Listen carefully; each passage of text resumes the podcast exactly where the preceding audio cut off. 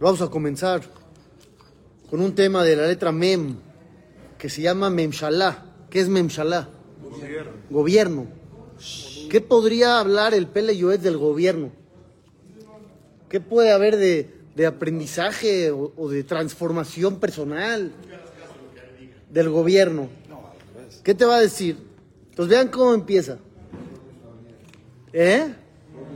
Dando ánimo, ¿no? Todo está bien. עלינו לשבח לאדון הכל, שבשפלנו זכר לנו ולא השביד לנו גואל, כאשר הבטיחנו על ידי יעקב אבינו עליו השלום. Dice, realmente podríamos llegar a pensar que hoy no tenemos un gobierno como el que la Torah prometió. ¿Cuál es el gobierno que la Torah prometió? El del Mashiach.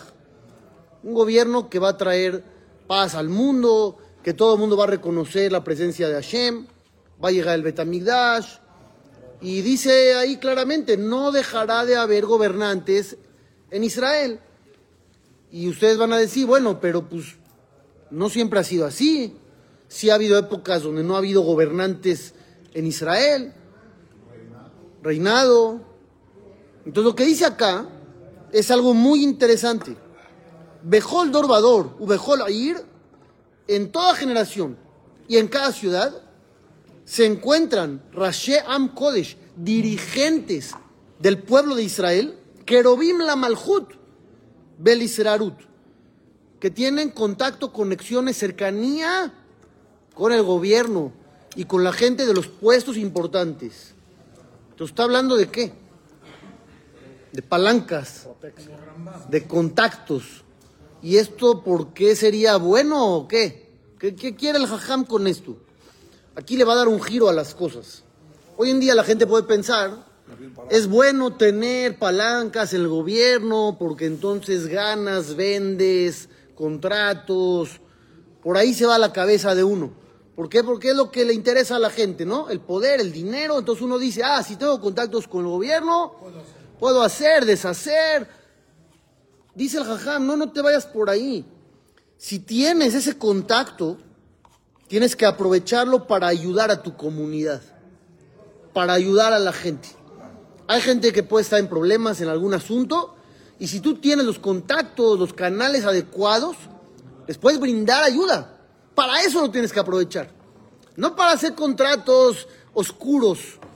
Una vez me había contado una persona que tenía un camión de esos que llevan escombro de las obras, se los llevan, y estaba haciendo un negocio y le ofrecieron tratar con el gobierno. Entonces le dijeron, ¿cuántos viajes puedes hacer con el camión para hacer el contrato y cuánto te vamos a pagar? Le dijo, puedo hacer tres viajes. Le dijo, ok, vas a poner ahí que haces 30 viajes.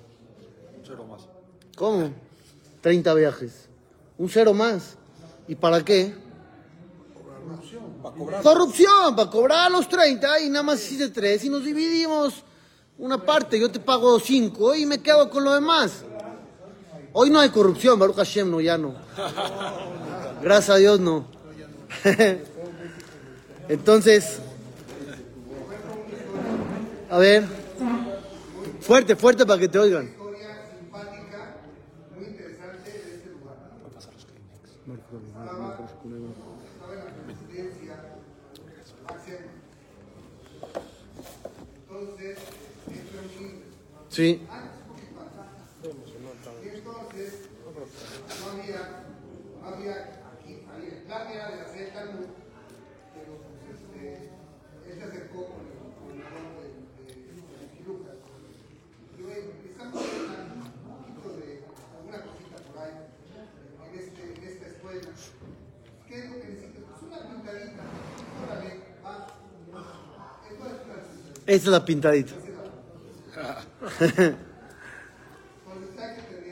claro. Eso es lo que dice acá. Si la usas para cosas buenas, es muy bueno. Ayudar a tu comunidad, ayudar a tu gente o al individuo que está en problemas. Ahora, el Pela Yoetz te aclara. Está escrito en la Mishnah. Al titvada la rashut. No te des a conocer en el gobierno. Así dice la Mishnah. No es bueno estar ahí con ellos. ¿Esto quién lo dice? Shemaya. ¿Quién es Shemaya? Shemaya y Abtalión eran dos grandes jajamim, jajamim de Hillel. Shemaya dijo tres consejos. Ehobet melajá, ama el trabajo, no el ocio y la flojera de no hacer nada. Usnaet Rabbanut, odia los puestos importantes. Ve al Tizbada la Rashut y no te des a conocer al gobierno. Entonces la Mishnah, ¿qué me está diciendo? Que no es bueno andar ahí con contactos gubernamentales. Me voy a ir a otra Mishnah, que está, también está en Masejet Avot, nada más que está más adelante. Y dice lo siguiente. Ebus de Hirim Barashut, sean cuidadosos con el gobierno. Shen Mekarevim lo le adam el hatzmam. Cuando te acercan, es para su propio beneficio. Nirim que ohavim, parecen tus amigos, tus queridos, íntimos. Cuando obtienen algún beneficio de tu parte. Le dahako. Pero cuando estás en un problema, nadie te conoce. Eso dice la Mishnah. O sea, el gobierno te usa. No es que te quieren como persona. Obtienen un beneficio, adelante, pero de repente si te encuentran algún problemita, ¿qué dice todo el mundo de lo de alrededor? Yo no lo conozco para nada. Yo una vez nada más fui a cenar con él, pero no sabía ni a qué se dedicaba. Ya de repente todo el mundo se aleja. Entonces, la Mishnah de Nabot me está diciendo que el gobierno no es algo bueno. Y aquí el Peleyot está diciendo que sí. Entonces, ¿cuál es la respuesta? La que él dijo, depende para qué lo uses. Si lo vas a usar para ayudar a la gente, adelante. Eres un enviado de Hashem para beneficiar a tu pueblo. Pero si lo vas a usar nada más para tus negocios y tu poder y tu dinero, ten cuidado. Es lo que dice la Mishnah de Nabot, ten cuidado. Porque amigos, amigos, no son. Hay un macé con Rabhaim Soloveitchik, Rabhaim Ibrisk. Una vez había un yehudí que lo habían agarrado el gobierno, estamos hablando allá en Rusia, Polonia, y lo habían acusado de un crimen que él no había cometido. Un muchacho, Hazid. Era cerca de Yom Kippur. Rabhaim Ibrisk había hecho muchos esfuerzos para que lo liberaran. En una de esas hizo un esfuerzo extra. Llegó la víspera de Yom Kippur, estaba todo el mundo en el Beta Knesset. Ya va a empezar la tefila de Arbit. Era la tardecita, empieza Calnidre y todo. Entonces tienes una cantidad de gente que normalmente no tienes. Dijo Rabhaim Soloveitchi, voy a aprovechar. ¿Qué hizo? Dijo, señores, copien lo que hago. Escriban su nombre en una hoja y firmen que ustedes atestiguan que este hombre es bueno y por favor piden que lo liberen. Entonces tienes una cantidad de firmas importante.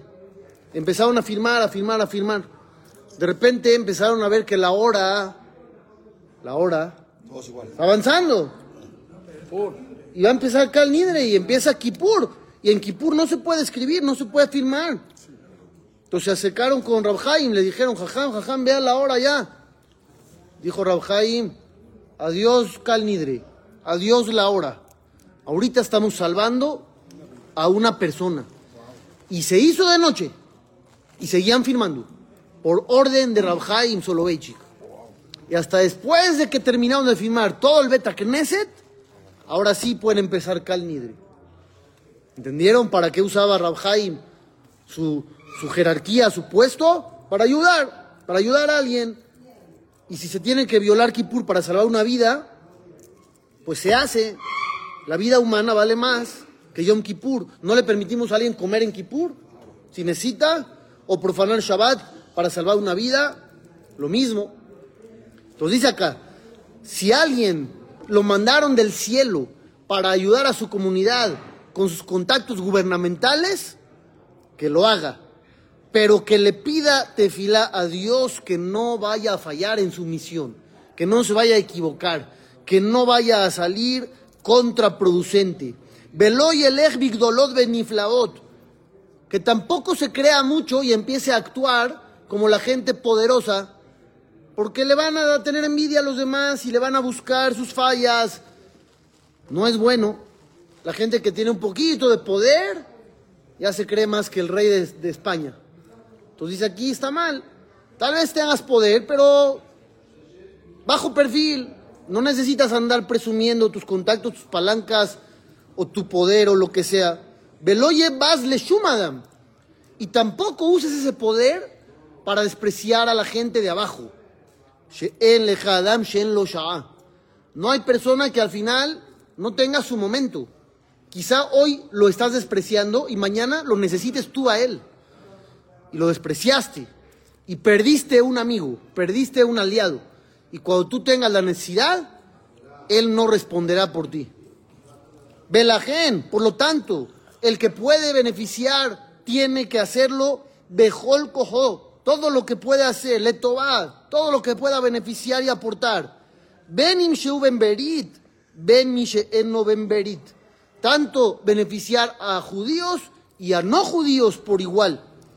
Bifrat, Reba, Beatzalaya, Amor de Israel aliado. En especial, que se dedique a salvar a su pueblo. Acuérdense que estamos hablando hace muchas décadas, donde sí había una discriminación y un racismo muy, muy, muy intenso, muy arraigado en la población y a niveles gubernamentales también. Y a veces la autoridad hacía como si no veían nada y se desentendían cuando mataban judíos y robaban y saqueaban. Entonces dice acá, si alguien tiene el poder de evitar eso, pues es grandioso. guf Israel umamonam miyad akum. Que se sacrifique y se esfuerce para salvar a la vida de los de su pueblo y al dinero de los de su pueblo. Porque como les acabo de decir, sí ha habido épocas donde la gente pensaba que el Yehudi era propiedad pública, era Efker.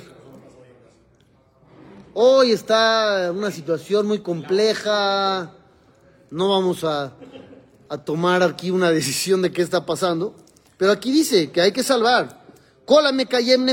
Israel, que. Si tú ayudas a salvar una vida, salvaste al mundo entero. Beyakim degue la Torah, veloy ambret, pia more. También muy importante, no creas que por tener un puesto o un contacto o poder, ya estás por encima de las leyes de la Torah. Ahí ya no. Ahí ya no. Una vez Rabbi Heskel Abramsky estaba caminando junto a una persona muy poderosa. Estaban los dos caminando, iban a entrar a una casa y se estaba adelantando el poderoso a, Rabbi Abramsky, que era de los jajaim más grandes del mundo. Entonces lo agarró así tantito suavemente del brazo el jajam al poderoso y le dijo, el jajam va primero. El jajam era muy humilde, no crean que era presumido, pero le quería dar una lección. ¿Cuál era la lección? Que respetará a la Torah, no a él como ser humano, a la Torah que él representa.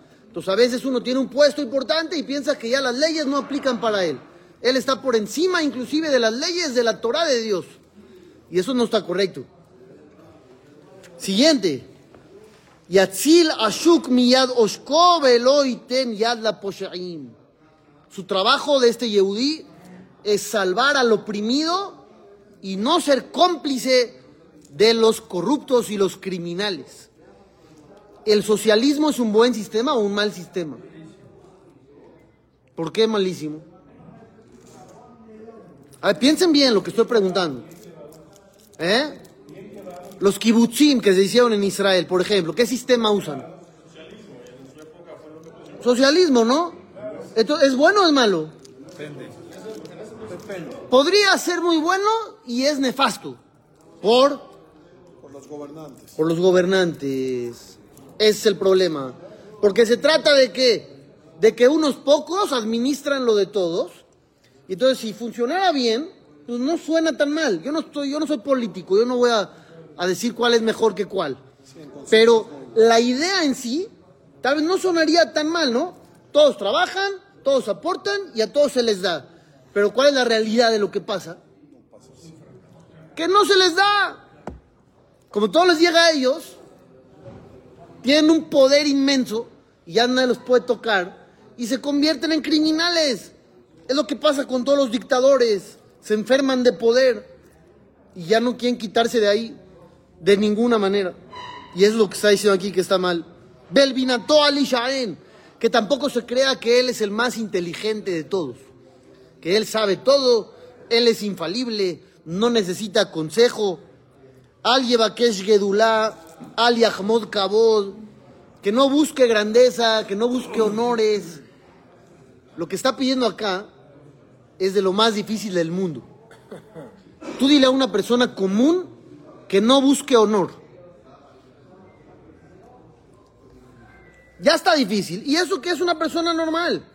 Ahora, dile a alguien con poder que no busque honor.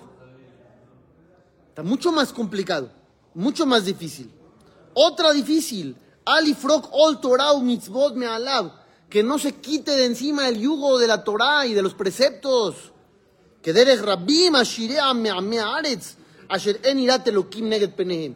Porque puede llegar a pasar que el dinero transforma a las personas a tal grado de que ellos ya se creen lo máximo en el mundo, ya la Torah es opcional, segundo plato, no les interesa. Veal lleva ese chumadam, otra muy complicada también, que no avergüence a ningún ser humano. Porque la gente poderosa a veces grita, habla feo, habla fuerte, autoritario, porque él es el del poder, entonces se da el permiso de decir lo que quiera porque sabe que todo el mundo se le va a quedar callado. Había un rab, alumno del Jafetz Haim. ¿Han escuchado de él? Se llamaba Rabel Hanan Basserman. ¿Se han escuchado de Rabel Hanan Basserman? No, Rabel Hanan Basserman fue un rab que estaba en Estados Unidos juntando dinero para su organización. Él vivía en Europa y justo estaba en la época de la Shoah, el momento más complicado le dijeron a Rabel Hanan Basserman, no se regrese a Europa, quédese acá, porque allá va a enfrentar la muerte. Y dijo Rabel Hanan Basserman, no puedo abandonar a los míos. Era el rab de toda la comunidad. ¿Qué? ¿Se va a salvar él y los va a abandonar a todos? Dijo, no los puedo dejar. ¿Qué pasó al final? Se regresó a Europa y lo mataron los nazis. Sí, no crean así, final de Disney, final feliz, se sacrificó y entonces salvó. No, no, murió. Pero estuvo dispuesto a entregar su vida para no bajarle la moral a su comunidad. Porque si él los abandona... No, no, no. Él estaba en Estados Unidos, se podía quedar ahí. ¿Para qué se regresa? Se regresó porque era el líder de una comunidad. Y un líder no abandona. ¿Qué pasa con el capitán del barco? No se puede ir primero. Hay una alajá de eso, para que sepan, ¿eh? No está tan, tan pashut. Si la alajá, ¿cuál es la alajá? La ley de la Torah. ¿El capitán se tiene que hundir con el barco? ¿O se puede salvar primero? Primero no. Luego lo hablamos.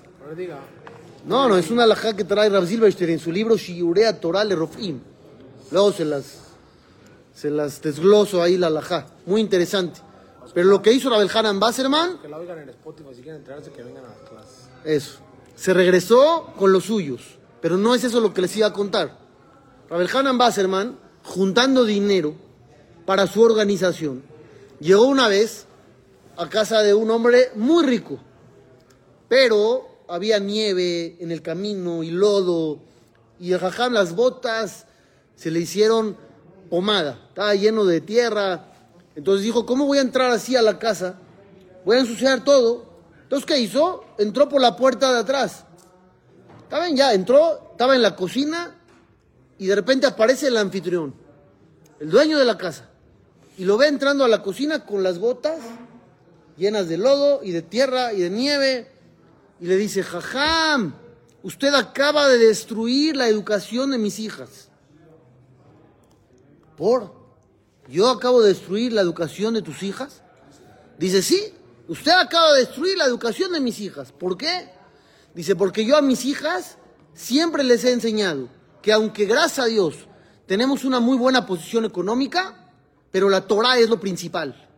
Y usted, que representa la Torah, está entrando por la puerta de atrás, por la cocina, para no ensuciar. No estoy de acuerdo. Lo agarró del brazo salieron por la puerta de la cocina de atrás, se dieron la vuelta y entraron por la puerta principal. ¿Y qué había en el piso? tapetes muy finos y todo así. Le dijo, Jajam, usted entra por aquí y ensucia toda la alfombra y se sienta ahí en el sillón con su abrigo lleno de nieve y de agua y, y me ensucia todo, por favor, para que mis hijas se den cuenta que el dinero no vale nada a comparación de la Torah. Así dijo este hombre rico. ¿No está increíble? Era rico y inteligente. Exacto. No dejó que el dinero lo haga otra persona. Sí. No lo maleó el dinero. Dijo, usted entrando por la puerta de la cocina está acabando con toda la educación que yo le he dado años y años a mis hijas. Pero bueno, entonces dice acá que la gente poderosa no avergüence a los de abajo. Loy combe, loy tor, que no sea vengativo ni rencoroso. Como tienen los recursos, a veces van a, a amolar al de abajo. Velo imsor mamón Israel beyadakum hasbe shalom. Y que no se atreva a entregar dinero de judíos en manos de otras naciones. Porque eso es de lo más grave que existe en todas las mitzvot de la Torah. Lo que le llaman moser, un delator que entrega o a judíos o a su dinero en manos de Goim. Es una de las cosas más terribles que hay. Tiene que comportarse beanabá, con humildad, betzedek, con justicia y que siempre recuerde que él es un simple mortal. También la gente muy poderosa se muere. También la gente muy poderosa de repente se enferma y se debilita.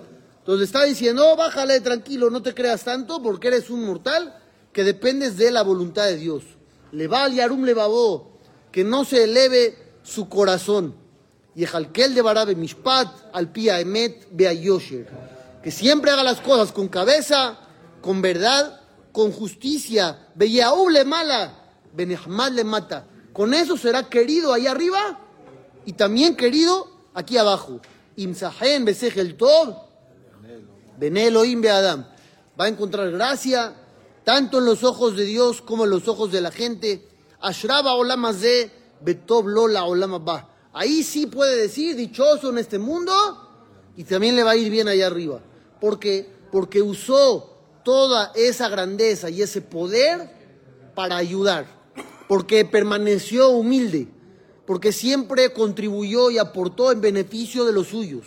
Moshe Rabbenu, que era el hombre más grande de la historia y el más elevado de todos los tiempos, decía cuando salía a ver a sus hermanos que estaban trabajando, a Bodat Parej, un trabajo forzoso, muy, muy fuerte, decía, yo daría la vida por ustedes, daría mi vida por ustedes. Pero él donde vivía? En el palacio. Entonces él muy fácil podría haberse desentendido y no le hubiera importado porque a él no le afecta. Pero no, él decidió bajar con sus hermanos, ayudarlos, les ayudaba a cargar, así trae Rashi en la Torah, los animaba, los defendía. Es lo que una persona con poder debe hacer. No aprovecharse del poder y convertirse en un tirano, dictador, prepotente y arrogante. Eso no está correcto. Siempre humildad y siempre sabiendo que Dios es la máxima autoridad verdadera. Mañana continuamos. Max.